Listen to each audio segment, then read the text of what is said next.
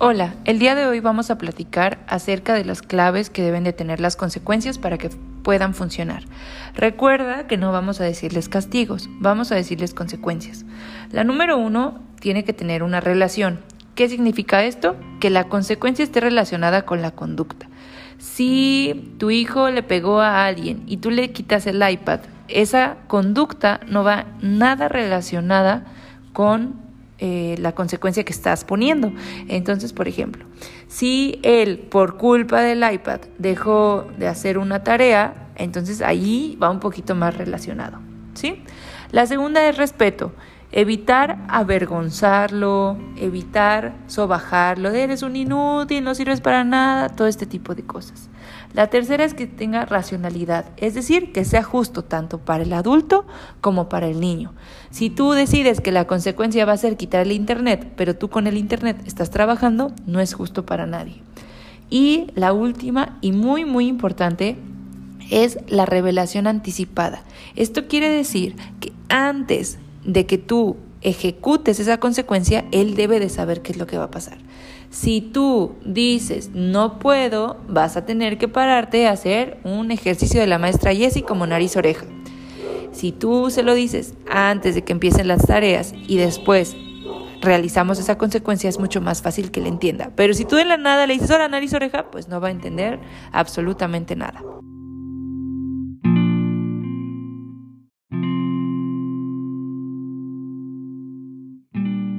Si tú no utilizas esas cuatro claves de las consecuencias, lo que vamos a ocasionar en el niño es resentimiento. No puedo confiar en ningún adulto porque me sobaja, porque me dice inútil, porque los errores no son una oportunidad de aprendizaje, sino un caos. Va a haber revancha, ya vas a ver más tarde. Rebeldía, voy a hacer exactamente lo contrario que quieres que haga. Retraimiento, reducción de la autoestima soy lo peor, no sirvo para nada. Ten cuidado con tu vocabulario al decir las consecuencias, porque si no, vamos a ocasionar daños muy grandes en nuestros hijos.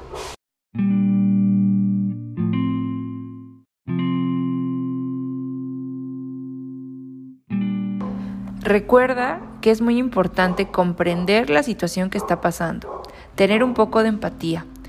Por ejemplo, ahorita que está teniendo clases por la tele, comprende que aunque es un niño capaz y es un niño hábil, esta situación es aburrida para él. Sé un poco empático, si se cansa, jueguen un ratito y regresen a trabajar. Comparte los temas con él para que él se sienta parte de. Por ejemplo, si están viendo el plato del buen comer, ay, oye, vi que dibujaste esto, cuéntame, ¿qué te gustaría comer hoy? Es cositas de este estilo y enfocarnos siempre en las soluciones. Ya casi vamos a terminar, ¿sale?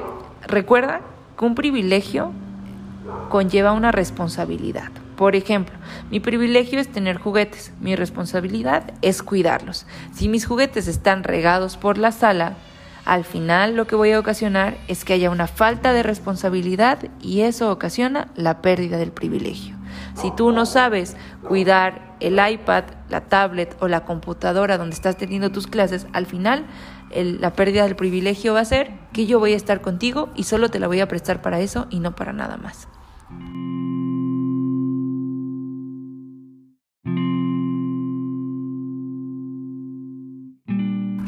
Y por último, utilizar el mensaje yo. Escucha muy bien. Yo me siento enojado cuando tú no me haces caso porque sé que eres capaz de resolver las situaciones solo. Y me gustaría que tuviéramos tiempo libre para jugar. Y solo eso lo vamos a lograr si te apuras con tus tareas. Es muy diferente utilizar este mensaje yo que llegar, oye, es que nunca haces nada bien, siempre es lo mismo contigo, van cuatro veces que te lo digo, el niño ya va a estar a la defensiva. Acuérdate, yo me siento cuando tú por qué y me gustaría. Muchísimas gracias por escucharme. Nos vemos la siguiente sesión.